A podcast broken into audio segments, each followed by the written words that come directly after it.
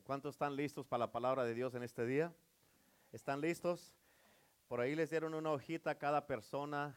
Este, le voy a pedir que saque ah, sus libretas. Si trae libreta, pues mejor.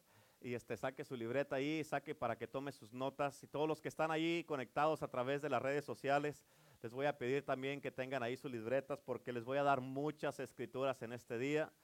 Este día vamos a... Eh, hablar de la palabra de Dios y si vamos a hablar de la palabra de Dios necesitamos este, eh, ir a la palabra de Dios y, este, y necesitamos también a poner mucha atención. ¿Cuántos dicen amén? Así es que en el día de hoy eh, hemos estado hablando en esta semana, eh, desde el domingo, un tema que el Señor me dio que se llama escogidos y ungidos. Pero para poder ser una persona que es escogida y que es ungida, hay ciertas cosas que una persona escogida y ungida tiene que hacer.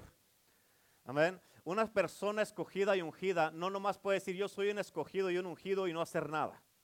Amén. Una persona escogida, una persona ungida tiene responsabilidades. Una persona escogida y una persona ungida tiene muchas cosas que hacer. La palabra de Dios dice que al que más se le da, más se le demanda. Amén. Y si tú eres un escogido y si eres un ungido, se te va a pedir más y se te va a demandar más.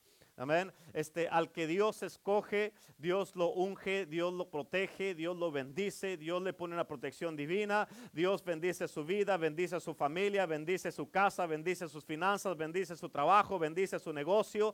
Amén. ¿Por qué? Porque se va a notar en su vida que es un hijo de Dios y un escogido de Dios. Amén. Y se va a notar la unción de Dios. La unción es la, la, cobertura que tienes del Espíritu Santo. Es la unción, es el Espíritu de Dios. Es, es el Cristo de Dios que está en ti. Amén. Y esta unción es importante que tú la tengas, que tú la cuides y que tú la protejas. Amén. ¿Por qué? Porque escucha, una cosa es decir soy ungido, porque no se te nota. Amén. Puedes decir que eres ungido todo el mundo. Es como, es lo mismo como decir, ah, una cosa es decir, Dios ha perdonado mis pecados porque no se mira un pecado. Y otra cosa es vivir para Cristo, porque un estilo de vida se nota. Son dos cosas muy diferentes. Amén. Y este, ahora, hablando de los escogidos y los ungidos, hay unas cosas que tiene que hacer una persona que es escogida y ungida. ¿Cuántos de ustedes aquí creen que son escogidos? no todos contestaron, pero bueno, gloria a Dios. Dice la Biblia, muchos son los llamados. ¿Cuántos de ustedes son llamados? Levanten la mano. Y dice la Biblia, enseguidita de eso dice, y pocos son los escogidos.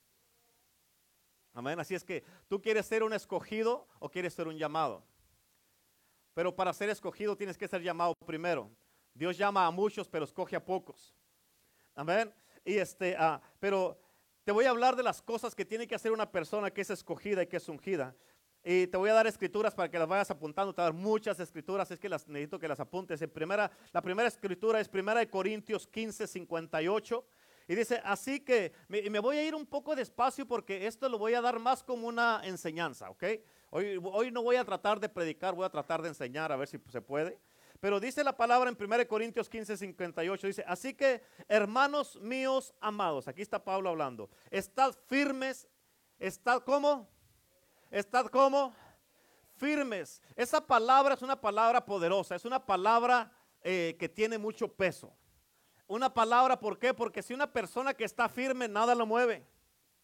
Hay personas que están firmes y están decididos a hacer algo para, pero que no es bueno y nadie los cambia. Pero hay personas que estamos decididos y por eso estamos en la casa de Dios y estamos decididos a servir a Cristo, a seguir a Cristo hasta que Él venga. Amén. Y vamos a servir a Cristo hasta que nos muéramos y vamos a servir a Cristo juntos y tal vez nos muéramos juntos.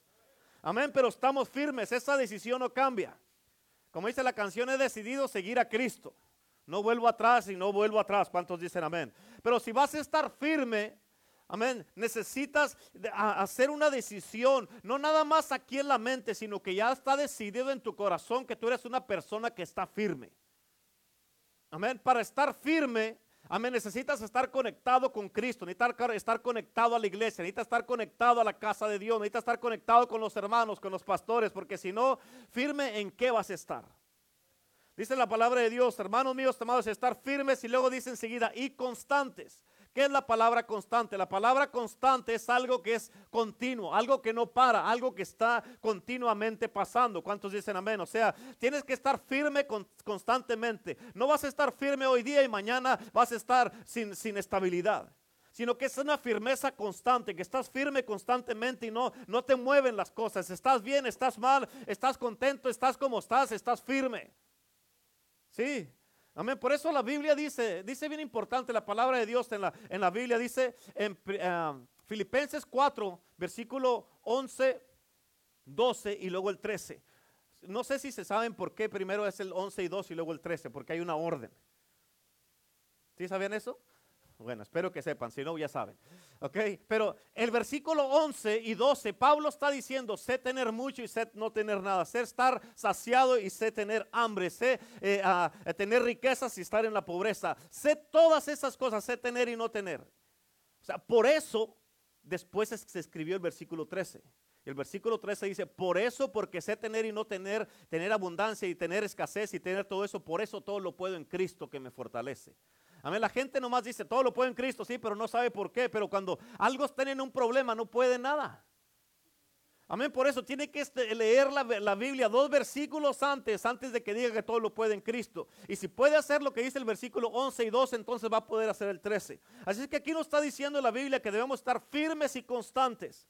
Y luego fíjate lo que dice, creciendo en la obra del Señor siempre. ¿Cuándo debes de crecer en la obra del Señor?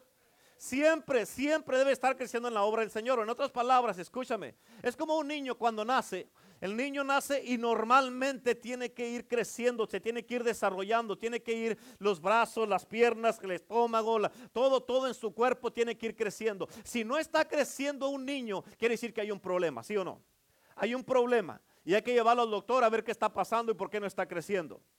Ahora, un cristiano cuando viene a Cristo, dice la palabra de Dios aquí, dice que estemos creciendo en la obra del Señor siempre. En otras palabras, si un cristiano no está creciendo, también hay un problema. ¿Sí o no? Hay un problema y ese problema no está en Dios, no está en la Biblia, no está en Jesús, no está en la iglesia ni en el pastor, está en el cristiano que no está creciendo. Amén. El papá y la mamá que miran que su hijo no está creciendo, llevan al hijo al doctor porque él es el del problema. Amén, no va, el papá al doctor y le dice, ah, doctor, vengo con usted porque mi niño no está creciendo, pues tráigame al niño. Amén. De la misma manera, cuando tú, eh, si un cristiano no está creciendo, el cristiano tiene un problema. Obvio, ¿cuál es el problema? ¿Por qué? Que no está firme, no está constante, no está creciendo en la obra del Señor, no se está alimentando, no está conectado a la Biblia, no está conectado a Dios, no está conectado y, y hay una desconexión, por eso no está creciendo. ¿Cuántos dicen amén? Así es que luego dice, eh, al final, escucha, hay una promesa de Dios en el versículo 58, todavía no pasamos de ahí, dice, sabiendo que vuestro trabajo en el Señor no es en vano, hermanos. Escucha, todo lo que haces para Dios no es en vano.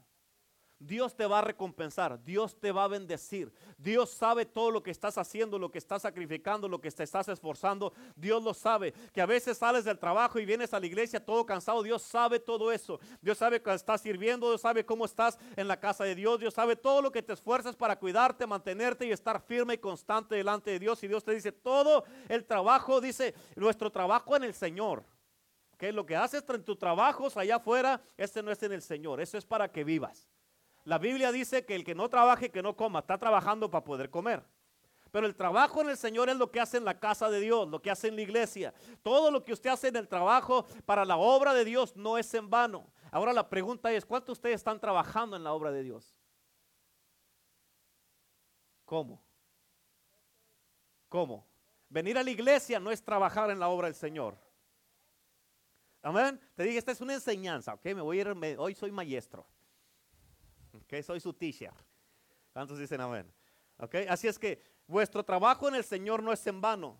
Ahora pregúntate, ¿qué, ¿en qué manera estoy trabajando para el Señor? ¿En qué manera estoy haciendo la obra del Señor en su casa? Tal vez tú digas, pues voy a la iglesia, pastor, ¿qué más quiere? ¿El diablo también viene? ¿Qué más quiero también? ¿Sí me entienden? Y el diablo no está sirviendo. Si eso fuera, pues entonces todos los demonios fueran cristianos. ¿Sí entendieron eso? ¿Están entendiendo? Estoy despacio, está bien así, no para que entiendan. Y hasta nos salimos del primer versículo. Bueno, vamos ahora a otra escritura. Colosenses capítulo 1, versículo 23. Colosenses 1, 23 dice, si en verdad permanecéis fundados, escuchaste, permanecéis como fundados. Todo edificio, todo, eh, eh, eh, toda estructura necesita una fundación. Sin una fundación, haz de cuenta, como dice la Biblia, va a estar fundado todo en la arena y cuando venga cualquier movimiento, cualquier temblor, cualquier área, se va a caer lo que está edificado. ¿Cuántos dicen amén? ¿Por qué? Porque no está fundado. Amén. Y dice aquí, si en verdad permanecéis fundados y firmes en la fe. Amén. En otras palabras, tienes que estar una fundación para poder estar firme en la fe. ¿Cuántos dicen amén? Y lo dice, sin moveros de la esperanza. O sea, si no estás fundado y estás firme, te vas a mover de la esperanza. Va a venir un ataque, va a venir un problema o algo no te va a gustar en la casa de Dios y eso te va a mover de la esperanza. ¿Sí? ¿Me explico? Te va a mover de la esperanza.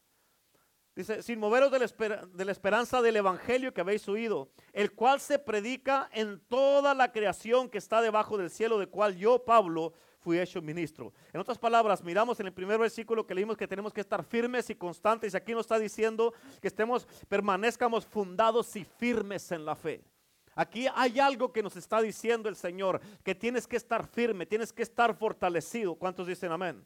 Amén. Por eso, escúchame, en 1 Corintios, capítulo 3, versículo 11, dice algo bien interesante, porque nadie puede poner otro fundamento que el que está puesto, el cual es Jesucristo. En otras palabras, la fundación de tu cristianismo, la, fundación de tu casa, la fundación de tu matrimonio, la fundación de tu vida, la fundación de nuestro existir y de la iglesia de Cristo tiene que ser Cristo. No hay otra fundación. Todo lo que edifiques fuera de Cristo no va a durar. Se va a caer, se va a venir abajo. ¿Cuántos dicen amén? Amén. Porque, porque nadie puede poner otro fundamento que el que, el que está puesto, el cual es Jesucristo. La, pastora y yo, aquí donde está nuestro edificio este de la iglesia, aquí enseguida está un, un edificio de dos pisos, enseguida está otro edificio. Ese edificio, nosotros teníamos ahí nuestra oficina de bienes y raíces hace ya, ya no me acuerdo, pero muchos años. Y este, ahí trabajamos y trabajamos en bienes y raíces como 15, yo trabajé como 15 años y ella trabajó como 20, algo así, algo así. Y este, uh, y me acuerdo que un día en la madrugada a las 2 de la mañana estábamos ya pues obviamente dormidos y sonó el teléfono y era la policía y nos llamó que había un incendio en nuestro edificio. Que viniéramos rápido a ver qué podíamos salvar y nos venimos rápido para cuando llegamos acá el edificio estaba completamente en llamas. El techo se vino abajo, las paredes se vinieron abajo, las ventanas se quebraron, todo, todo se vino abajo. Lo único que quedó parado fueron los muros, los pilares que tenía ese edificio. Pero todo lo demás se vino abajo. Amén. Y, este, y escucha, lo único que salvamos nosotros de todo fue una caja, una caja fuerte que teníamos con los depósitos de los clientes que teníamos. Pero todo se vino abajo. Lo único que quedó fue la fundación y los muros, los pilares en lo que estaba ese edificio. Y por eso, cuando viene un fuego, cuando vienen pruebas, cuando vienen tormentas a tu vida, tal vez cosas a tu lado pueden caer, pero si tú tienes esa fundación que es Cristo, Amén. Y tienes esos pilares que es la palabra de Dios en tu vida. Todo puede caer a tu derecha y a tu diestra y a tu, izquierda y a tu diestra, pero a ti no te va a tocar. Tú vas a poder permanecer firme. ¿Por qué? Porque estás parado y fundado. Amén. ¿En qué? En la casa de Dios. Estás fundado en la palabra de Dios. Estás fundado en Cristo. ¿Cuántos dicen amén? Amén. Ahora, en primera de Pedro, capítulo 5, versículo 8 al 10. Primera de Pedro 5, versículo 8 al 10. Fíjate lo que dice aquí. Sed sobrios como dice, sed sobrios. La palabra sobrios es que tú debes estar bien alerta, debes estar al tanto, debes estar consciente de todo lo que está pasando. Amén. Hay, una, hay una, un ejemplo que, que yo aprendí desde que estábamos en la iglesia con mi cuñado allá en Los Ángeles, de que él siempre decía, de lejos, de lejos, de lejos, tú puedes darte cuando una persona viene embriagada bajo la influencia del alcohol. Te puedes dar cuenta, ¿por qué? Por la manera que camina. Viene así, parece que la, calle no es demasiado ancha y la quiere tocar de todos lados, ¿verdad? Y se le nota de lejos que está bajo la influencia del alcohol. Ahora, ¿qué es más poderoso, el alcohol o el Espíritu Santo? ¿Cómo es que entonces a un cristiano no se le nota que está bajo la influencia del Espíritu Santo? Amén. ¿A poco el alcohol tiene más poder que el Espíritu de Dios? No, no, pero se nota más que los cristianos. Por eso aquí la palabra de Dios no está diciendo ser sobrios, debe de estar alerta, debe de estar centrado, debe de estar consciente de todo lo que está pasando. Y ser sobrios y velad. O sea, tú no vas a dormir, vas a estar sobrio, velando, velando, estás cuidando, estás al tanto de todo lo que está pasando. Debe de estar alerta. ¿Qué está pasando en tu casa? ¿Cómo está la condición de tu casa? ¿Cómo está tu familia? ¿Cómo está tu matrimonio? ¿Cómo están tus hijos? ¿Cómo está la iglesia? ¿Cómo está la nación? ¿Cómo está el Estado? ¿Cómo está el mundo? Estar alerta para saber qué vamos a estar orando. Amén. Por eso como escogidos y ungidos, amén, estas son cosas que tenemos que saber y aprender. Y lo dice, porque vuestro adversario el diablo, vuestro qué? Adversario. ¿Verdad que no dice tu amigo el diablo? Dice vuestro adversario el diablo. Dice, como león rugiente anda alrededor buscando a quien devorar. Escúchame, el diablo no te anda buscando para jugar canicas o ser tu amigo. El diablo te anda buscando para destruirte y para devorarte, hacerte pedazos. Y si te metes con el diablo, Amén. Sin protección y sin Cristo te va a hacer pedazos. Amén. En el versículo 9 dice, al cual resistir firmes en la fe. Aquí está otra vez hablando de que tenemos que estar firmes. Tienes que estar, para poder resistir al diablo, tienes que estar firme en la fe. Si no estás firme en la fe, puedes resistir todo lo que quieras y el diablo se va a reír de ti. ¿Cuántos dicen amén? Y luego dice, lo que dice ahí en ese mismo versículo 9, dice, sabiendo, escucha, tienen que entender esto todos, sabiendo que los mismos padecimientos se van cumpliendo en vuestros hermanos en todo el mundo. En otras palabras, lo que tú estás pasando, alguien más en el mundo también lo estás pasando. Tú tienes problemas en tu matrimonio, alguien, otro matrimonio tiene problemas en otro lado del mundo. Amén. Tienes problemas con tus hijos, otros tienen problemas con sus hijos. Tienen problemas con finanzas, también en otro lado tienen problemas con finanzas. Tienes, estás en depresión, estás en en todos lados, dice, se van cumpliendo eh, estos padecimientos en nuestros hermanos en todo el mundo. Tú no eres el único que está en esos problemas. Tú no eres la única persona que el mundo es mucho más grande que tu problemita. Si sabes eso. ¿Sí? Gloria a Dios, me animan a predicar más con ganas ustedes. Amén. En el versículo 10 dice, mas el Dios de toda gracia, escucha como dice aquí, que nos llamó a su gloria eterna en Jesucristo. ¿A dónde nos llamó? A su gloria eterna en Jesucristo. Escucha, el llamado que tenemos que en Cristo Jesús es que estamos ahorita aquí en la tierra, somos en este, estamos en el mundo, pero no somos del mundo, pero Él nos ha llamado a su gloria eterna. Ahí vamos a terminar en la gloria de Dios. Dice, escucha, después que hayáis padecido un poco de tiempo, o sea, vas a pasar por lo que estás pasando, pero es un poco. Dios lo mira, esto, esto, esto no, como dice el dicho, no hay mal que dure, ¿qué? 100 años ni cuerpo que lo resista. Amén. De la misma manera, esto que estás pasando es pasajero, pero depende qué actitud tomes, va a ser qué tanto va a durar. ¿Cuántos dicen amén? Así es que, después que hayas padecido un poco de tiempo, escucha, todo lo que tú pasas tiene un propósito. Dale gracias a Dios que pasas por cosas. Preocúpate si no pasas por nada. ¿Escuchaste eso? Dale gracias a Dios que pasas por cosas. Preocúpate si no pasas por nada. No, no, siempre en victoria, siempre en victoria. No es cierto. No es cierto. Amén. Qué bueno que pasa por cosas. ¿Por qué? Porque si estás pasando por cosas, quiere decir que Dios está trabajando contigo y está desarrollando algo en ti. Para que tú crezcas, para que seas mejor, para sacar lo mejor de ti. Ahí en ese mismo versículo, ya en el versículo 10, dice, después que hayas padecido un poco del tiempo, dice, Él mismo, o sea, Dios, porque te va a llevar a través de lo que vas a pasar, dice Él mismo, escucha, cuatro cosas que pasan. Después que pasas eso, Él mismo os perfeccione, os afirme, fortalezca y establezca. En otras palabras, después que salgas de lo que estás pasando, tienes que salir perfeccionado, o sea, mejor que cuando entraste en esa prueba. Tienes que salir afirmado, o sea, más fuerte, un cristiano maduro. Amén. Después que hayas pasado por lo que pasaste, y luego fortalezca, o sea, tienes que salir bien fortalecido, o sea, más fuerte en el Señor. Y establecido, en otras palabras, ya no te van a mover muchas cosas porque ya pasaste por algo. Por eso en Romanos capítulo 8, versículo 18, la Biblia dice, pues tengo por cierto que las aflicciones del tiempo presente no son comparables con la gloria venidera que nosotros ha de manifestarse. En otras palabras, lo que estás pasando no se compara con la gloria que se va a manifestar en ti. Amén. ¿Por qué? Porque Dios, Cristo, nos ha llamado a su gloria eterna en Jesucristo. ¿Cuántos dicen amén?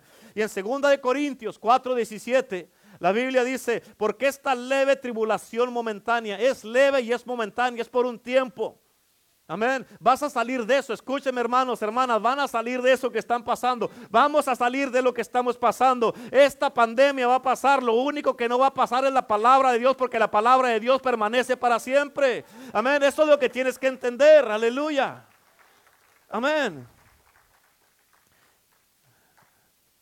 Porque esa leve, esta leve tribulación momentánea produce, escucha esa palabra, produce o sea, lo que estás pasando esta es algo que Dios, Dios está usando para producir algo en ti. Toda, escucha, apúntale así de esta manera, todo lo que yo paso, todo lo que yo paso produce. Todo lo que yo paso produce algo en mí. Amén. Ahora, la pregunta es, dependiendo cómo enfrentes lo que tú estás pasando, si lo tomas con una actitud mala, va a producir algo malo. Amén. Todo depende de aquí. ¿Qué tan centrado estás en Cristo y aquí? Amén. Si confías en Cristo o no. Señor, yo confío en ti, estoy pasando por esta lucha, estoy pasando por esta prueba, estoy pasando, Señor, por estas cosas que están muy difíciles, muy duras, estoy pasando por problemas, Señor, en, mi vida, en, la mente, en el corazón, en, el, en los pensamientos, en mis sentimientos, en mis emociones, estoy en depresión, estoy pasando problemas en la casa, con los hijos, el matrimonio, todo eso, pero confío en ti, Señor. Esto lo estás haciendo para que yo sea mejor, para que produzca algo en mí. ¿Qué dice ahí? Esta, porque esta leve tribulación momentánea produce en nosotros un cada vez y más excelente eterno peso de gloria. ¿Escuchaste eso? Amén. Ahora, todo lo que pasas, todo lo que pasamos, escucha, en 1 Corintios capítulo 10, versículo 13, 1 Corintios 10, 13. No os ha sobrevenido ninguna tentación que no sea humana. Otra versión dice ningún problema. Amén. Pero fiel es Dios que no os dejará ser tentados más de lo que poder resistir. Ahora escucha, lo que estás pasando, ¿sabes por qué Dios te permite pasar por eso? Porque Dios sabe que puedes resistir. Ahora, si te doblas ante eso, entonces, como dice la Biblia, si no puedes con los de a pie, menos con los de a caballo. Amén. Pero fiel es Dios que no os dejará ser tentados más de lo que podéis resistir, sino que dará también, escucha lo que dice, sino que dará también juntamente con la tentación la salida para que podáis soportar. En otras palabras, así como miras aquel sign que dice exit, amén. Aquí está la tentación y tú decides, ¿vas a caer en la tentación o vas a irte por la salida que ya Dios te dio? Dios ya te dio esa salida, ya no la dio la salida. Ahora, ¿qué vas a hacer?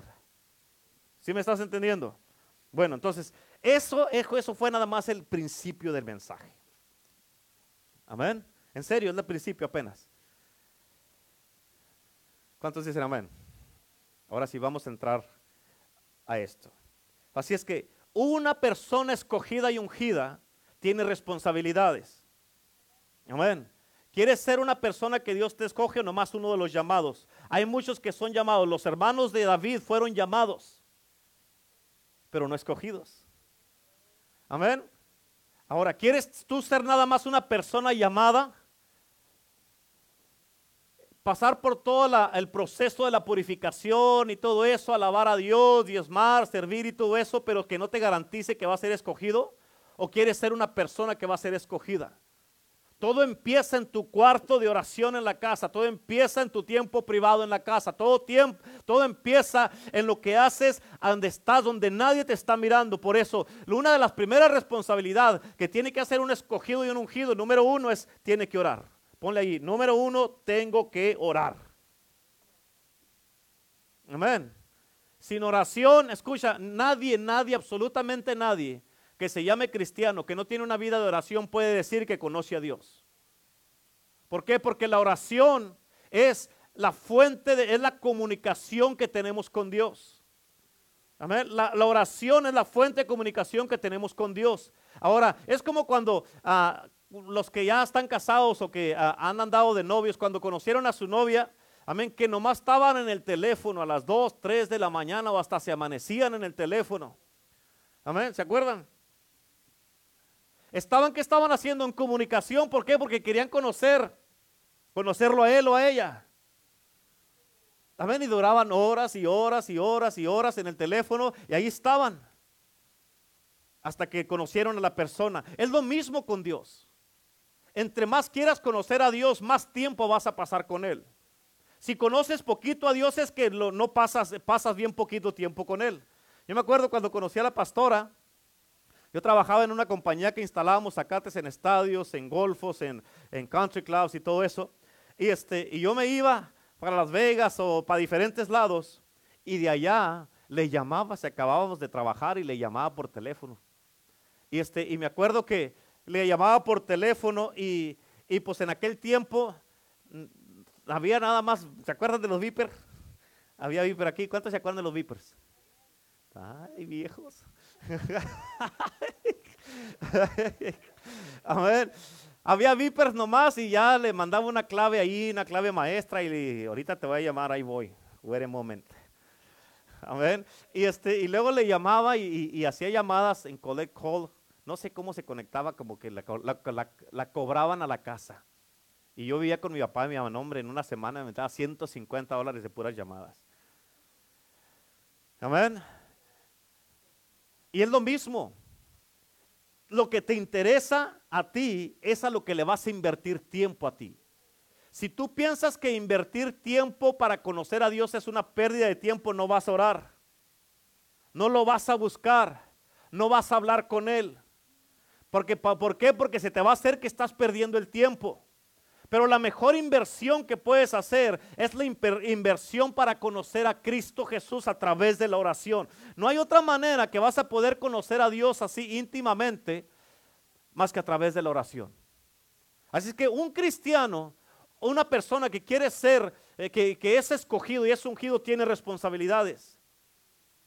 Por eso en Primera de Tesalonicenses 5:17, Primera de Tesalonicenses 5:17 dice, orad sin cesar. ¿Escucharon? Orad sin cesar. No te acomodes, Yolanda. Dice sin cesar, no sin cesar. Amén. Orad sin cesar. Ok. Orar sin cesar quiere decir sin parar. Estar constantemente orando.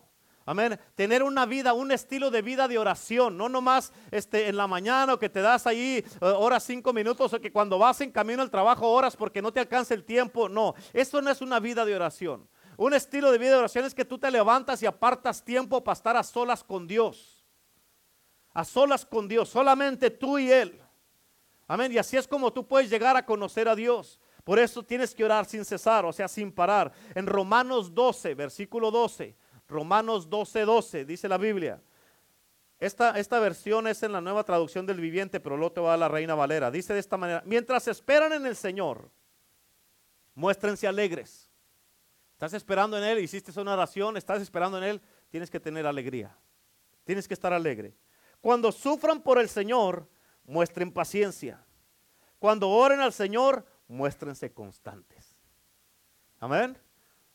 En la Reina Valera dice, gozosos en la esperanza, sufridos en la tribulación, constantes en la oración. En otras palabras, la oración es constante. Debes estar orando constantemente.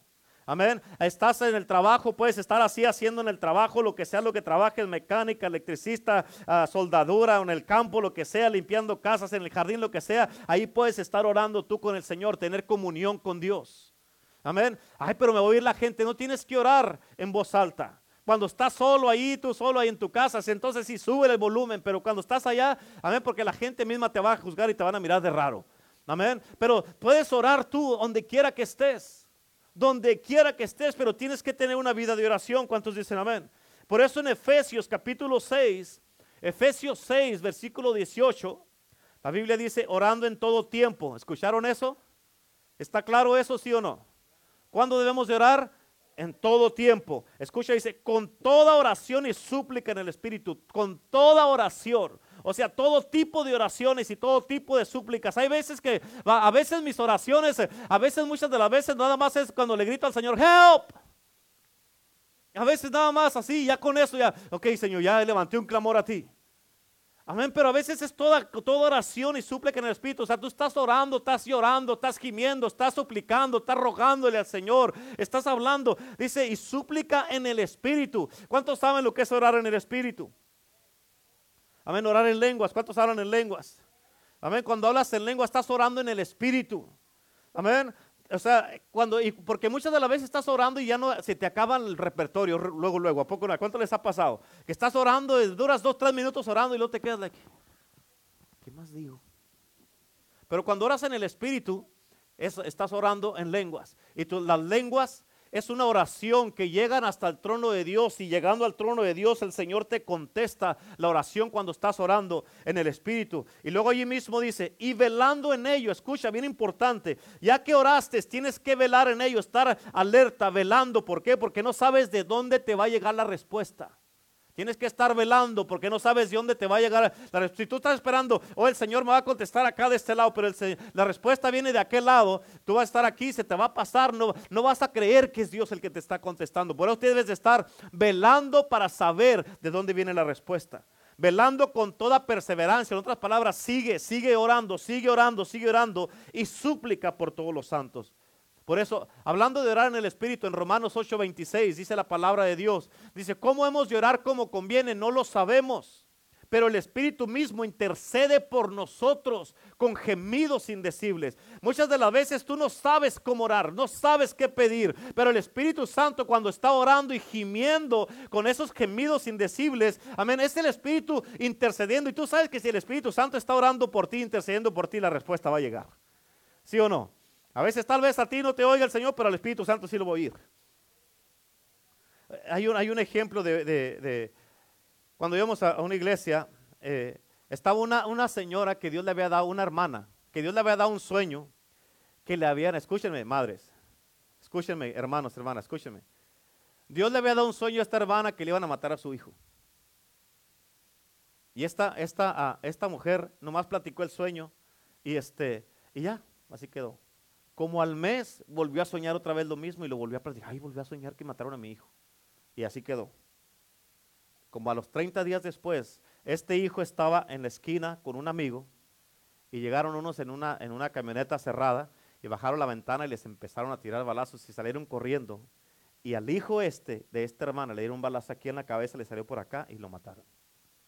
Dios le dio dos advertencias y no hizo nada. Estos del carro andaban buscando al amigo, no a él. Como tres meses después, esos mismos encontraron al amigo y le dieron siete balazos. La única diferencia aquí es de que la madre de este amigo era una, una, hermana que se la pasaba en la iglesia, era una intercesora de las pesadas. Y estaba, estaba intercediendo, intercediendo, intercediendo, intercediendo, intercediendo. A este joven le dieron un balazo y es que lo mató. A este le dieron siete balazos y la intercesión de su madre lo salvó. No se murió. ¿Qué fue la diferencia? Uno oró y otro no oró. ¿En cuántas cosas en tu vida has orado y, o, Dios te ha advertido cosas o te ha hablado cosas y no has hecho caso? Por eso como escogido, por eso como ungido, tienes que, tienes la responsabilidad de tener una vida de oración. Amén. No puedes decir que eres escogido y ungido si no oras. Amén. ¿Cuántos dicen amén? ¿Cuántos dicen amén? Es por ejemplo, digamos que aquí en la, en la, iglesia, aquí en el altar, digamos como hay muchas iglesias que tienen nomás alfombra en el altar así. Y digamos que llegamos aquí y miramos al hermano Abel que anda con la aspiradora, todo lo que da. Y llegan los hermanos y miran al hermano Abel que anda y pues qué tanto aspira y no acaba el hermano Abel y pues anda queriendo ahí pues que lo miren. ¿Verdad? Y luego de repente ya nos damos cuenta que no está conectada la aspiradora a la luz. Es que, ¿qué está haciendo? Perdiendo el tiempo. ¿Verdad? ¿Por qué? Porque para que esta aspiradora funcione tiene que estar conectada a la fuente de poder. Y a través del cable le llega la electricidad al motor y trabaja y limpia, hace su trabajo. De la misma manera nosotros, Podemos hacer todo lo que quieramos en esta vida, pero si no estamos conectados a la fuente de poder que es Cristo, a través de la oración, la oración es el cable donde corre el poder para llegar a este motor. ¿Para qué? Para que nosotros funcionemos y hagamos lo que tenemos que hacer aquí en este mundo. ¿Cuántos dicen amén? Por eso es importante estar conectados. Amén. Y la única manera que te puedes conectar es a través de una vida de oración con Dios. ¿Cuántos dicen amén? Es importante que entiendas eso. Por eso, en Filipenses capítulo 4, versículos 6 y 7, Filipenses 4, versículos 6 y 7 dice, por nada estéis afanosos. ¿Cuántos se afanan aquí? Levanten la mano. ¿Cuántos afanosos hay aquí? Levanten las manos y los pies. Nadie, ahora nadie se afana. Y todos, todos, todos una bola de afanosos. Ahí, hasta en el teléfono están saliendo manos ahí. Por nada estéis afanosos. Amén. Entonces, ¿qué hago, pastor? Ahí nos dice la respuesta. Si no sean conocidas vuestras peticiones delante de Dios con toda oración y ruego y con acción de gracias. Escucha. O sea, no te afanes. En lugar de afanarte, escucha. ¿Qué vas a ganar? Nada. Te vas a enojar y ¿qué vas a ganar? ¿Qué vas a arreglar? ¿Cuántos han arreglado las cosas cuando se han enojado? ¿O las se han empeorado? Sí, ¿verdad? Bueno, estamos en la, estamos en the right house o en the white house. Ok, entonces si cuando te enojas no arreglas nada, ¿para qué te enojas? ¿Para qué te afanas? No sirve de nada. En lugar que cuando hay algo que no te gusta, en lugar de afanarte y enojarte, mejor sean conocidas tus peticiones delante de Dios con toda oración y ruego y con acción de gracia. En otras palabras, todo tipo de oración y todo tipo de ruego. Señor, ya no sé qué hacer. Ay, estás orando, estás rogándole al Señor. Te ruego que por favor, Señor. No le tenemos que rogar al Señor. Aquí dice con toda oración y ruego. Amén. Y tú sabes que tienes que rogar uno porque a veces no, se tarda la respuesta, ¿sí o no? ¿Sí o no? No hay nadie aquí, no hay nadie aquí tan espiritual que diga, yo en cuanto oro llega la respuesta. No, no es cierto. ¿Verdad que no? Ah, bueno. O sea, y lo dice con toda oración y ruego y con acción de gracias. Escucha, muchas de las veces cuando tú empiezas a darle gracias a Dios por algo que oraste, el Señor dice, hey, me están dando gracias por algo que todavía no hemos hecho. Manden la respuesta rápido. Señor, gracias porque ya estoy sano. ¿Cómo que ya me está dando gracias y tan no lo sanan? Ándenle ángeles, vayan a hacer su trabajo. Y el Señor manda a los ángeles ministradores que están, que están allí para nuestro servicio, para hacer la voluntad de Dios. ¿Cuántos dicen amén? Amén, con toda oración y con acción de gracias. Amén. Gloria a Dios. Y en el versículo 7 dice, y la paz de Dios que sobrepasa todo entendimiento guardará vuestros corazones y vuestros pensamientos en Cristo. Escucha, muchas de las veces tú vas a orar y vas a, tú vas a mirar que todo está igual, pero tienes paz. Y la gente te va a decir, ¿cómo puedes estar tan en paz? Mira cómo están tus hijos, mira cómo está tu, matrimonio, mira cómo están tus finanzas, mira, te van a quitar el carro, ¿cómo puedes estar en paz? Pues que ya oraste y tú sabes que ya Dios te escuchó. A mí, si, y, y si te llevan el carro, que se lo lleven, Dios me va a dar otro mejor. Amén. ¿Cuántos dicen amén? O sea, por eso la paz de Dios va a guardar, escucha, va a sobrepasa todo entendimiento. Yo no sé ni por qué, yo no entiendo esto, pero tengo paz. Amén. Amén. Gloria a Dios. Y va a guardar tu corazón para que no ande pensando lo que no debe. Por eso dice sobre toda cosa guarda, guarda tu corazón. Lo que guarda tu corazón es la paz de Dios. Y tus pensamientos, porque hay muchos que tienen problemas con sus pensamientos, digan amén. Todos, toditos, toditos. Ahora, por eso en Mateo 26, 41, Mateo 26, 41, dice de esta manera, dice, velad y orad. ¿Cómo dice? Velad y orad. Escucha, dice, para que no entréis en tentación. ¿Sabes por qué la gente cae en tentación? Porque no hacen lo que dice primero este versículo, no velan y no oran. Amén. Por eso caen en la tentación. Por eso lee el orden de las escrituras. Dice, velad y orad primero para que no caigas en la tentación. Y caes en la tentación porque no velas sino oras. Dice, el espíritu a la verdad está dispuesto. O sea, el espíritu, tú te acuestas en la noche y dices, mañana sí me voy a levantar temprano. En el nombre de Jesús, mañana sí me voy a levantar temprano. Ya estuvo, ahora sí, mañana temprano. Mañana de aquí, de mañana en adelante empiezo. Dame, tiene un año empezando por el amor de Dios. Porque el espíritu está dispuesto pero la carne es débil. Amén, te despiertas en la mañana y miras, el, ay, otros 15 minutos, ay, otros 10 minutos, y piensas que en 15 minutos va a hacer como unas 10 horas. Y no se levantan y para cuando abren los ojos ya pasó como unas 2 horas, ¿sí o no? ¿Sí o no es cierto? Amén. ¿Y qué, quién ganó ahí? La carne. El espíritu está dispuesto y caes en la tentación porque no velas sino horas. ¿Cuántos dicen amén? Así es que esa es una de las primeras responsabilidades que tiene una persona que es escogido y es ungido. Una persona que es escogido y ungido y no ora, no está escogido, ni siquiera está ungido. Menos ungido. Amén. Amén. Ok, la segunda responsabilidad es que tiene que tener una vida de la lectura de la palabra de Dios. Tiene que estarse alimentando de la palabra de Dios. Leer la palabra de Dios. Amén, es la segunda responsabilidad. Apúntale ahí. Tengo que leer constantemente la palabra de Dios. Amén. ¿Cuántos saben eso? Muchas de las veces, escucha, esta enseñanza se me, fue necesario darla en estos tiempos porque después de la cuarentena llegaron muchos desconectados. Amén, como dijo Pablo, ya, ya para que todavía que sigan con su lechita. Amén. Sí, esto es lechita. Ya deberíamos estar acá en el tercer cielo. Pero tengo que darle lechita otra vez para que vuelvan a arrancar. Amén. Y como son cinco puntos los que le voy a dar, son cinco jalones que les voy a dar ahora. Amén. Gloria a Dios. So, tenemos que tener una persona que es escogida y ungida, tiene que orar. Si no ora, no está escogido ni ungido. Y tiene que estar conectado en la palabra, y leer la palabra de Dios. En Salmo 119, Salmo 119, versículo 11 dice, en mi corazón he guardado tus dichos para no pecar contra ti. Fíjate, aquí David es el que está diciendo esto, en mi corazón he guardado tus dichos. ¿Cómo iba a saber David cómo guardar los dichos de Dios si no conocía la palabra de Dios? Si tú no conoces la palabra de Dios, ¿cómo vas a saber lo que puedes hacer y lo que no puedes hacer? ¿Cómo, cómo vas a saber cuando estás haciendo algo malo si no sabes que es malo? Amén. Por eso David dice, en mi corazón he guardado. Escucha, tienes que entender esto, no aquí. Aquí, en mi corazón.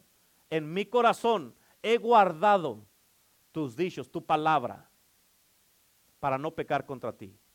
O sea, David sabía, hey, fíjate, aquí estamos hablando del Salmo 119, aquí había pasado el Salmo 51 cuando él escribió ese salmo cuando cometió adulterio. Amén. Por eso David sabía de que, hey, ya aprendí la lección y aquí ya tengo tu palabra aquí para no volverlo a hacer. Amén. Y Proverbios capítulo 2, versículo 10, la Biblia dice, cuando la sabiduría entrare a tu corazón, escúchame, la palabra de Dios es la sabiduría. La palabra de Dios, Dios es la sabiduría. Y cuando esta palabra entre a tu corazón, dice, uh, entrar a tu corazón y y la ciencia fuere grata a tu alma. En otras palabras, te va a dar paz a tu alma, te va a alimentar tu alma, te va a alimentar tu vida. Amén. Por eso es importante que tú entiendas esto. ¿Cuántos dicen amén? En Salmo 119, versículo 105, dice la Biblia, Lámpara es a mis pies tu palabra y lumbrera a mi camino. En otras palabras, la palabra de Dios es como una lámpara de esas que tú traes ahí, te va alumbrando el camino. Cuando andas en la noche, ahí que te anda alumbrando el camino, la palabra de Dios es como una lámpara que te va a ayudar, que te va a decir por aquí no, dale por acá. ¿Por qué? Porque te está guiando la palabra de Dios. Es una luz que va delante de ti. Amén. La palabra de Dios es la luz. él es la luz que resplandece en nosotros, la palabra de Dios. Y cuando te alimentas de la palabra, vas a saber qué hacer y qué no hacer. Amén. En otras palabras, dice, si dice la palabra, dice, lámparas a mis pies tu palabra y lumbrera mi camino. En otras palabras, se te va a prender el foco y vas a saber que eso no lo vas a hacer. Amén. Siempre me acuerdo de cuando ah, mi cuñado, el pastor Alex, él, eh, él, tenía un Hummer. Amén. Si se acuerdan de esos carros así grandotes, un Hummer. ¿Sí? ¿Se acuerdan? Cuando él compró ese, ese, ese carro, en el dealer le dijeron, vamos a ir, te vamos a pagar un, todo un fin de semana para ir a la montaña contigo, para ir contigo a través del manual de este carro, para que sepas de lo que es capaz de hacer tu carro. O sea, todos gastos pagados y todo por un fin de semana, imagínense. Cuando él me platicó esta historia, yo dije, wow, no puedo creerlo. Y yo me puse a pensar y dije, si los cristianos se metieran al manual de Dios, que es la Biblia, se dieran cuenta de lo que son capaces de hacer. Amén. Se dieran cuenta de lo que son capaces de hacer, pero porque no se meten a la palabra de Dios, Amén. No saben todo el potencial que tienen, no saben todo el poder que tienen, la gloria que tienen, el Espíritu de Dios que está disponible, todo lo que está disponible para todas las promesas, toda la protección, toda la vida, todo lo que Dios quiere hacer a través de tu vida. ¿Por qué? Porque no, fíjate, pagarle a una persona para que sepa de lo que es capaz de hacer un carro. Amén. Ahorita si le pagas a un cristiano para que venga a la iglesia, le tienes que rogar. Amén. Hey, esto es, es, vida para ti. Dios te va a ayudar, te va a bendecir. Y tienes cosas, vas a saber cómo todo lo que puedes hacer para Dios. No, no quiero, no. Ahí luego. Amén. ¿A poco no es cierto? Vengan a un discipulado. No, ay, otra discipular. El pastor nomás nos quiere tener en la iglesia. Oh, por favor, tiene tres meses sin venir. ¿Verdad? Por eso en, en, en, en Josué 1.8 la Biblia dice, nunca, nunca se apartará de tu boca este libro de la ley. O sea, la Biblia, la palabra de Dios. Nunca se te puede apartar de ti ese libro de la ley, la Biblia, la palabra de Dios. Sino que de día y de noche, ¿cuándo? Día y noche, día y noche, meditarás en él Vas a meditar día y noche, vas a leer, no que vas a andar hablando la palabra de Dios, sino que vas a leer y te vas a ir al trabajo y vas a meditar en lo que leíste. Dice, meditarás en él. Escucha, ¿para qué? Para que guardes y hagas, dice. Para que guardes y hagas. No nomás para que te la memorices. La palabra de Dios memorizada no te sirve de nada. Actuada es lo como sirve. Para que guardes y hagas todo lo que en la palabra está escrito. Amén. Dice, entonces, esta es una palabra clave. Cuando guardes y haces, guardas y haces todo lo que está escrito en la palabra de Dios, entonces ahí está una condición. Cuando haces esto, entonces harás prosperar tu camino y todo te saldrá bien. Pero tienes que primero hacer lo que dice antes de entonces.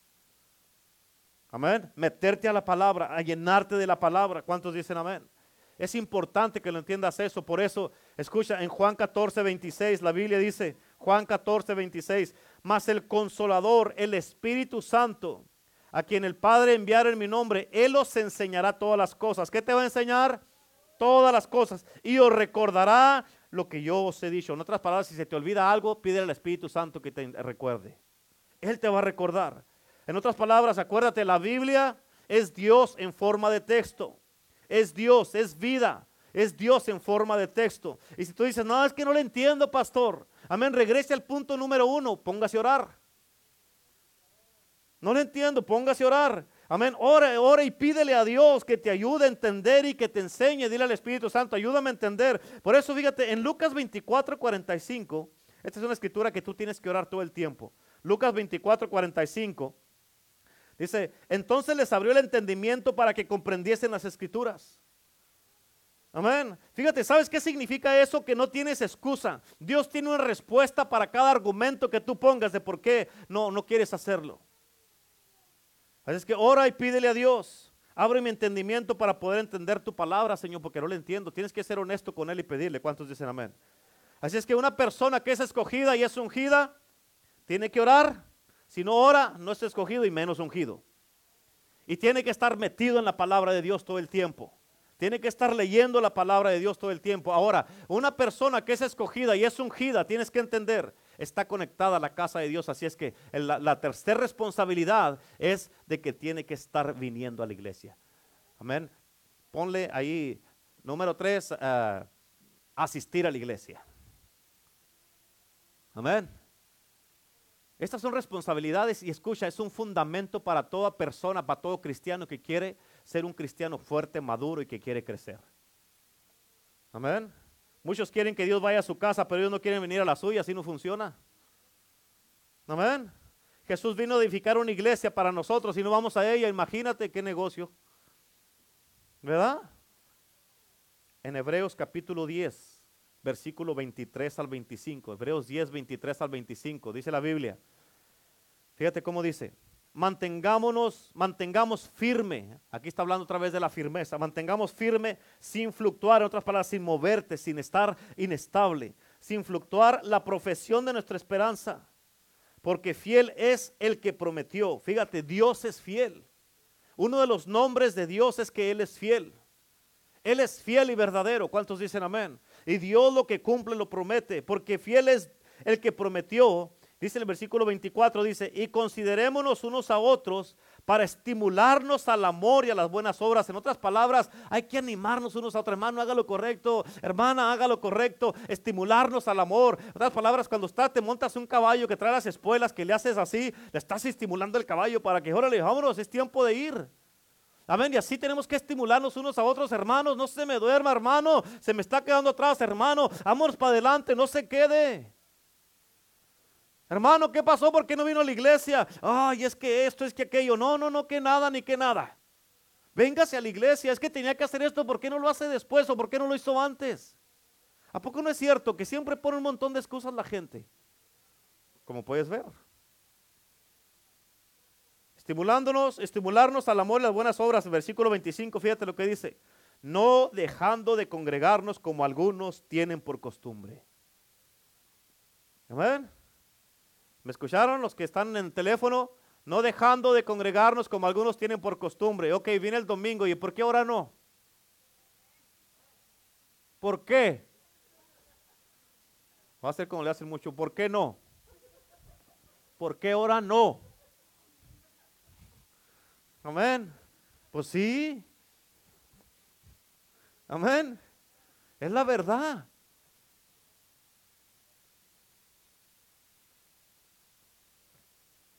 No dejando de congregarnos. Está, fíjate, ¿cuándo se escribió la palabra? Hace más de dos mil años se escribió la Biblia.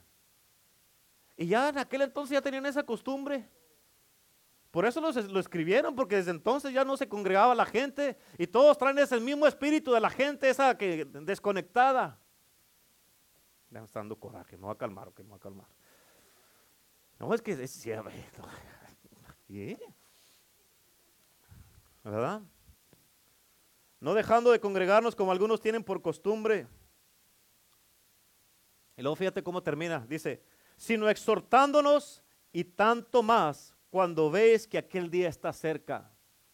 Amén. Exhortándonos cuando sabéis que aquel día está cerca. En otras palabras, hermano, ¿qué pasó? ¿Por qué no viene a la iglesia? No puede dejar de, de, congregarse. Tiene que congregarse, hermano. No, pues ahí lo veo por internet. Ay, sí. Dios se lo va a llevar al cielo por internet. ¿En serio? ¿Sí o no? No, pues ¿Sí o no, Misael? ¿Verdad que sí? No. Sí. Ay, pues que el Señor venga aquí a la casa por mí, así no quiere que...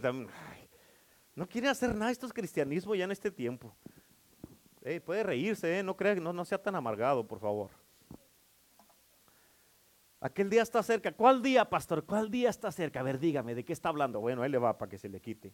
Todo, lo, todo está en la Biblia. Segunda de Pedro 3.9. Segunda de Pedro 3.9. El Señor no retarda su promesa según algunos que no vinieron la tienen por tardanza. Sino que es paciente para con nosotros. Escucha, ¿para con quién es paciente? Con nosotros. Un pecador, tú sabes que no lee la Biblia. Un cristiano la lee y está siendo paciente con nosotros. ¿Para qué? Para que de una vez por todas, eh, ya estuvo no queriendo que ninguno perezca, sino que todos procedan al arrepentimiento. Aquí la voluntad de Dios es que nadie se pierda. Desafortunadamente muchos se van a perder, aún muchos de los escogidos, especialmente si no se congregan.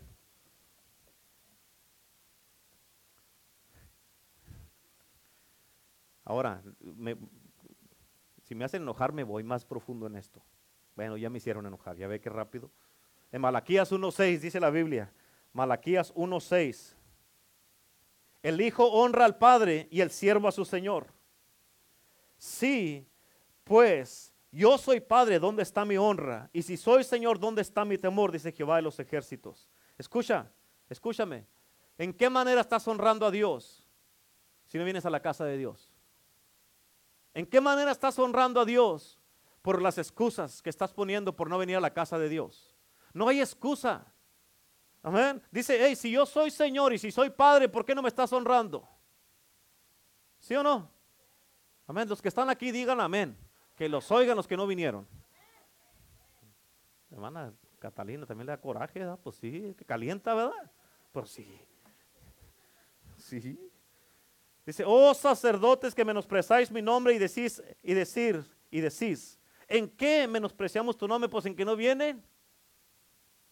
Ahora fíjate, un poquitito más allá. Malaquías 1, versículo 11 al 14.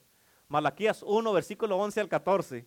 Dice, porque desde donde sale, desde donde el sol nace hasta donde se pone, es grande mi nombre entre las naciones. En otras palabras, el sol da vueltas en todo el mundo, ¿sí o no? O sea, quiere decir que en todo el mundo el nombre de Dios es grande entre las naciones. Y en todo lugar se ofrece a mi nombre incienso. Escucha lo que dice. Y en todo lugar se ofrece a mi nombre incienso y ofrenda limpia. Incienso y ofrenda qué? Ofrenda limpia. porque grande es mi nombre entre las naciones, dice Jehová de los ejércitos. Y vosotros, escucha, y vosotros lo habéis profanado cuando decís, inmunda es la mesa de Jehová y cuando decís que su alimento es despreciable. ¿Sabe qué quiere decir eso? Que cuando se te está dando la palabra dices, ay, no me gusta esa palabra, no me gustó la predicación. A ver, ¿y cómo dice? ¿Cómo dije que dijo?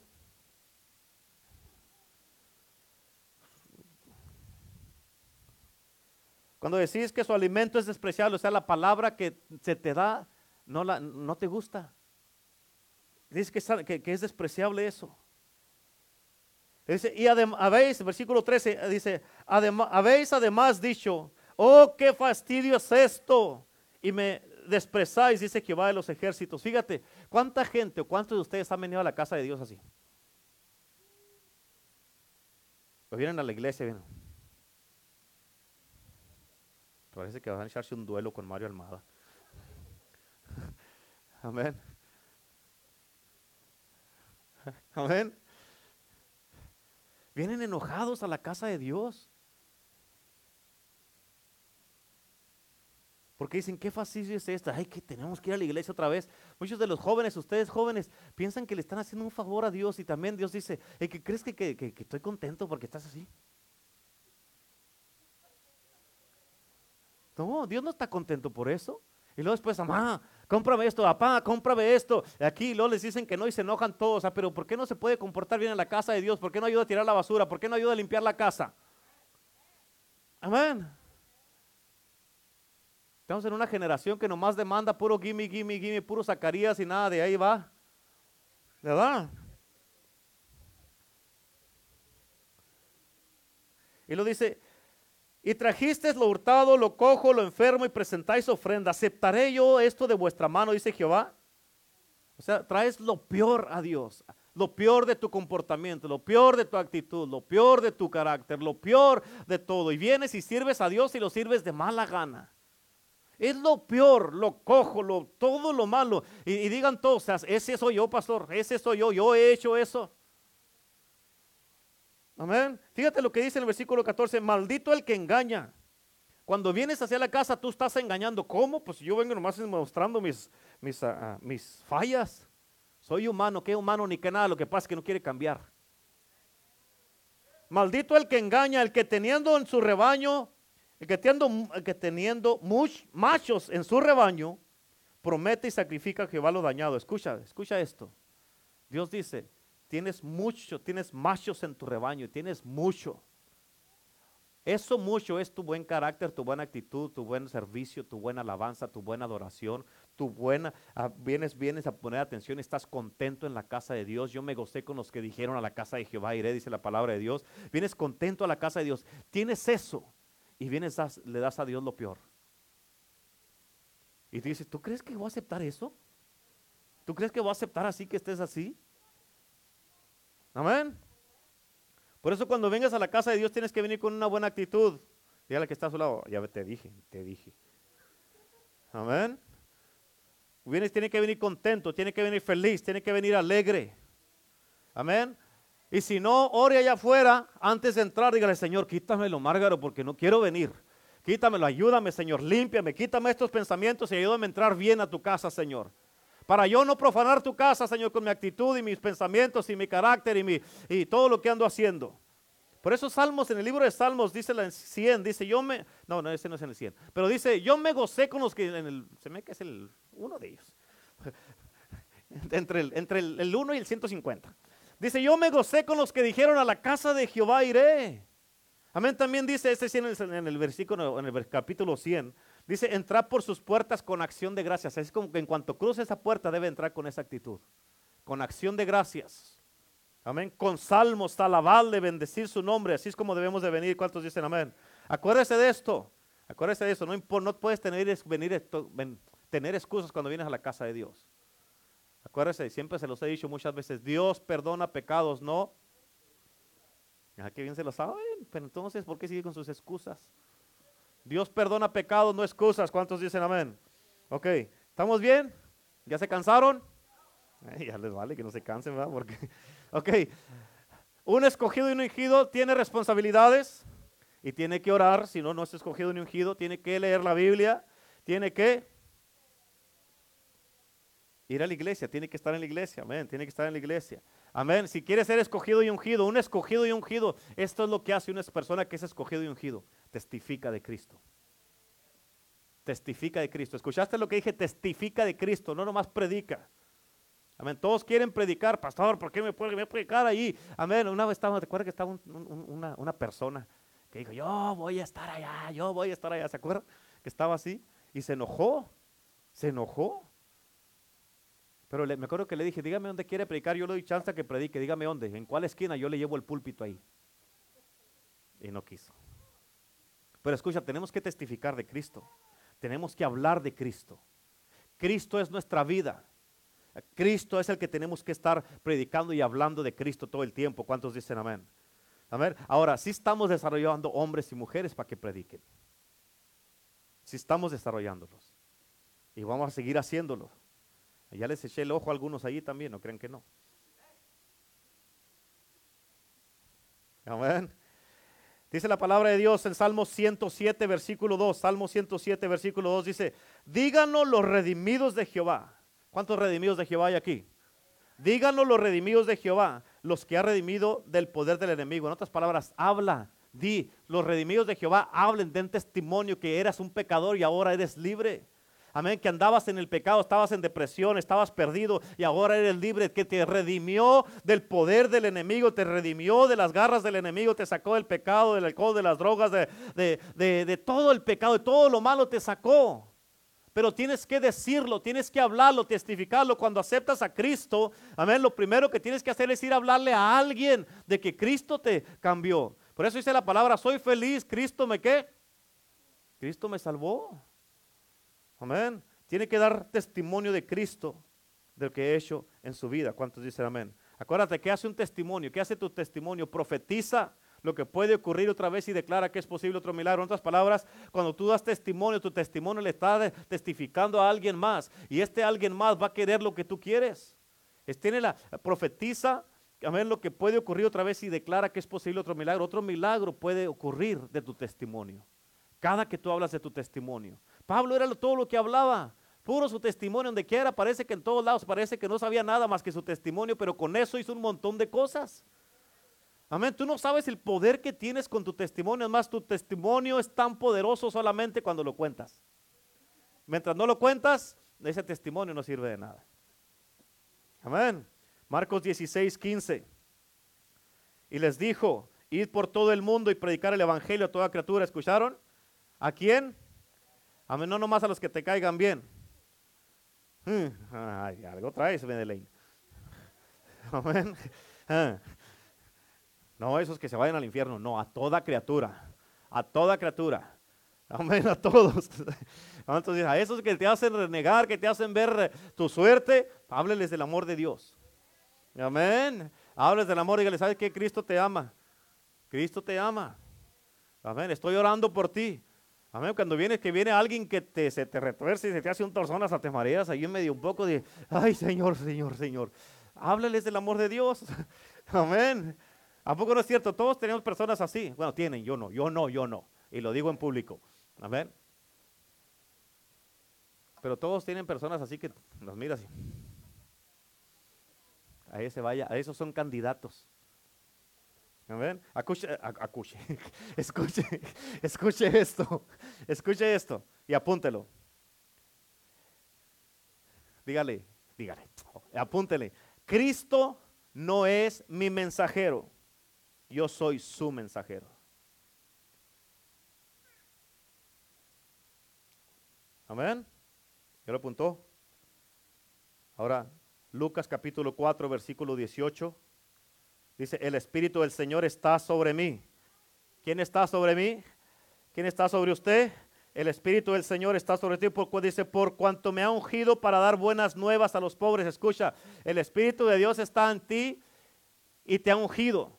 ¿Te acuerdas que te dije el domingo, en, la escritura que te di de, de, primera de Samuel, al final dice que cuando Samuel echó el aceite, cuando lo ungió, dice, de ese momento para adelante el Espíritu de Dios vino sobre él.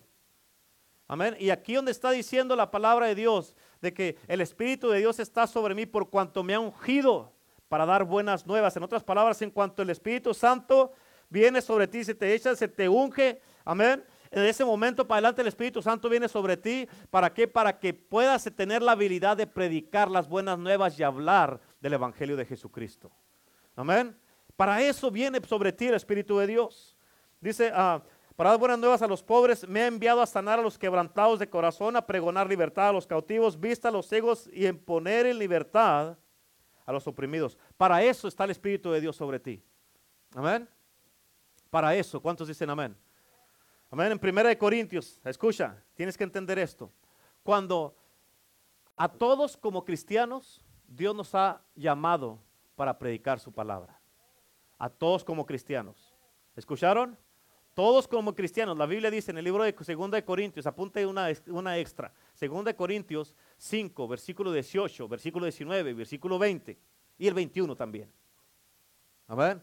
Dice la palabra de Dios que el Señor dice que Él, dice, esto proviene de Dios, que Dios nos reconcilió consigo mismo, no tomándoles en cuenta a los hombres sus pecados.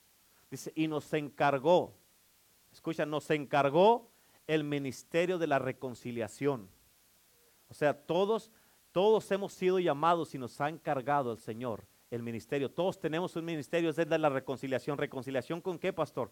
Los pecadores con Cristo. Reconciliar al mundo con Cristo. Amén. Como si Dios estuviera en nosotros rogando, reconciliados por con Dios. Como si Cristo estuviera, perdón. Cristo en nosotros rogando para que la gente se reconcilie con Dios. ¿Cuántos dicen amén? Y por eso todos hemos sido llamados a predicar el Evangelio. Ahora, en 1 Corintios capítulo 9, versículo 16, 1 Corintios 9, 16 dice, aquí está Pablo, escucha lo que dice Pablo, dice, pues si anuncio el Evangelio no tengo por qué gloriarme. En otras palabras, no se para el cuello porque está predicando. Amén. ¿Cuántos dicen amén?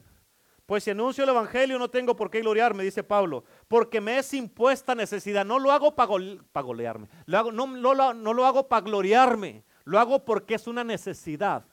Tengo que hacerlo. Y al final dice Pablo, y hay de mí si no anunciar el, Evangelio. O sea, por, predico porque si no predico, hay de mí. Me voy a meter en problemas con Dios. Si me quedo callado, hay de mí si no anunciar el Evangelio. Por eso Escúchame, en Proverbios 11:30, Proverbios 11:30 la Biblia dice, el fruto del justo es árbol de vida y el que gana almas es sabio. Amén. Si eres un justo de Dios, ya te justificó el Señor, amén, vas a ser un árbol de vida y ese fruto que vas a dar va a ser almas, porque cuando tú ganas almas te hace sabio. Amén. Así es que un ungido y un escogido tiene muchas responsabilidades. Tiene que orar, amén. Tiene que estar su vida metida en la palabra de Dios. Obviamente tiene que estar viniendo a la casa de Dios, a la iglesia. Amén. Tiene que estar testificando, hablando del Señor. Y una responsabilidad más que tiene un escogido y un ungido es que tiene que dar y invertir en la casa de Dios. Esa es la quinta. Dar y invertir en la casa de Dios. Amén. Con eso voy a terminar. En Malaquías, capítulo 3, versículo 8 y 9, dice la Biblia, aquí Dios hace una pregunta, ¿robará el hombre a Dios? Aquí Dios está haciendo esa pregunta. Y él mismo contesta, pues vosotros me habéis robado. Y dijiste, o sea, y Dios dice, esto es lo que ustedes dijeron, ¿en qué te hemos robado? ¿Ven? Y Dios contesta, en vuestros diezmos y ofrendas. ¿Escuchaste? Diezmos y ofrendas. Diezmos y ofrendas.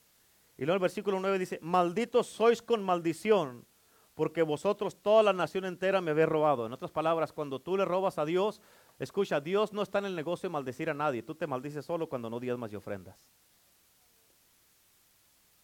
Amén. ¿Sí escucharon eso? ¿Escucharon los que están ahí en el teléfono, en las redes sociales? Sí, a ver.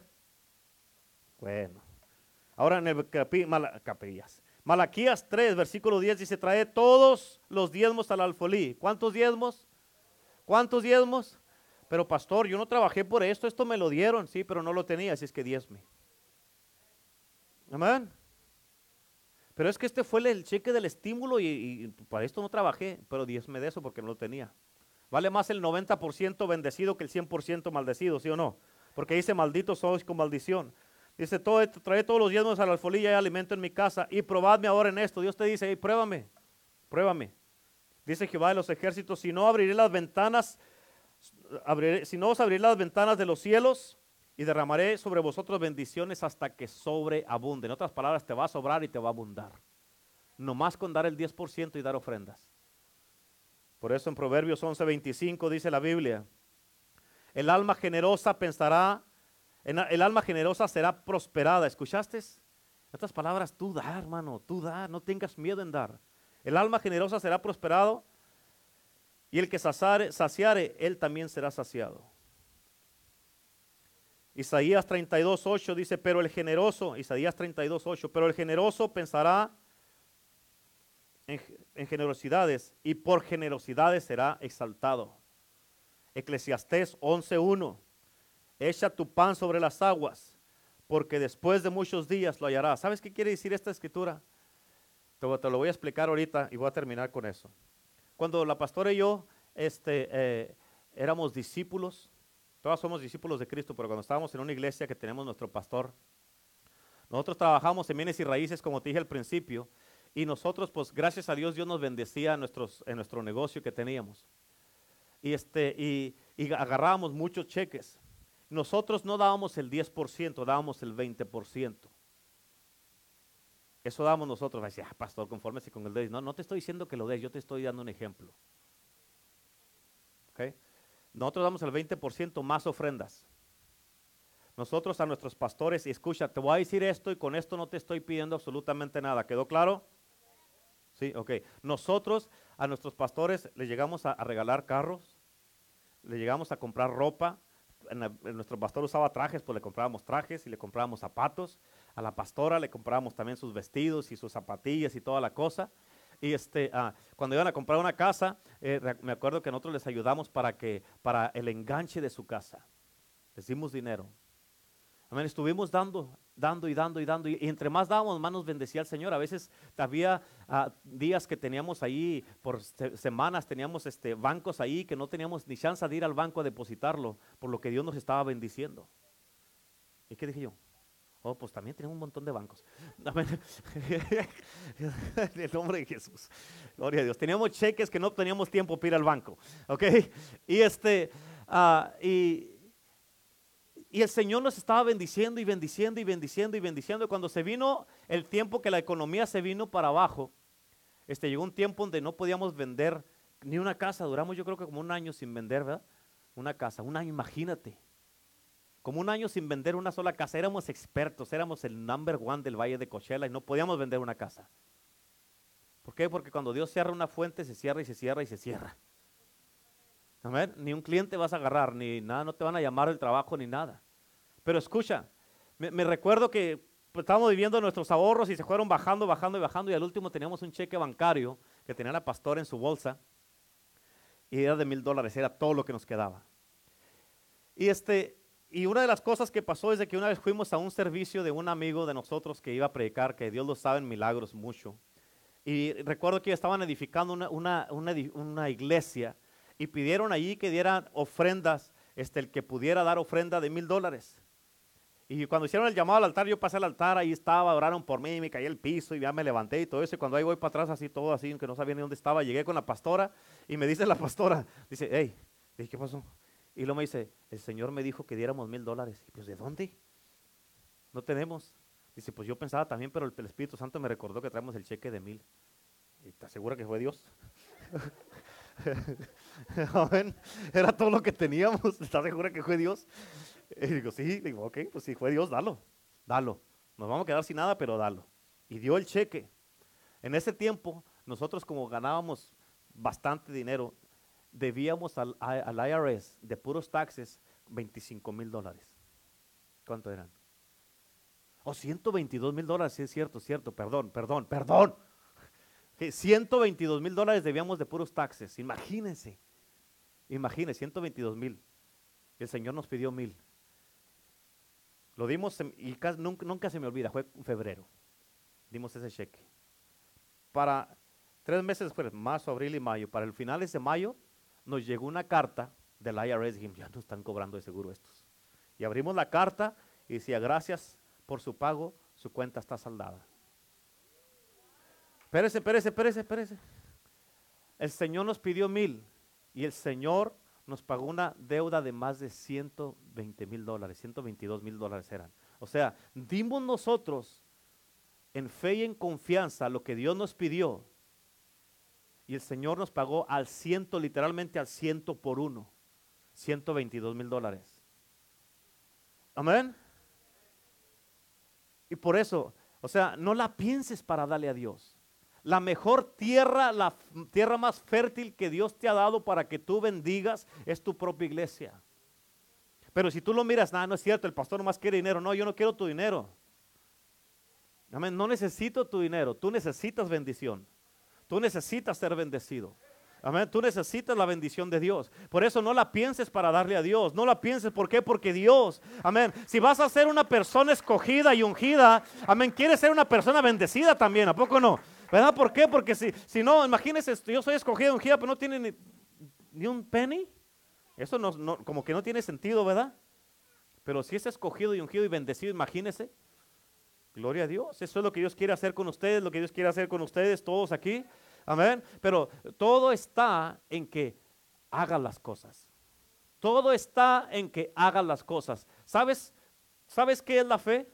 ¿Qué es la fe? ¿Qué es la fe? Ah, mira, caray, nadie sabe. Gloria a Dios. Ahí te va sencillísimo, sencillísimo, sencillo. La fe, uno por ahí que nos dijeron, ¿qué es eso? Esa no es fe. Lo más sencillo que se te puede explicar la fe es esto. La fe es actuar en lo que dice la palabra de Dios.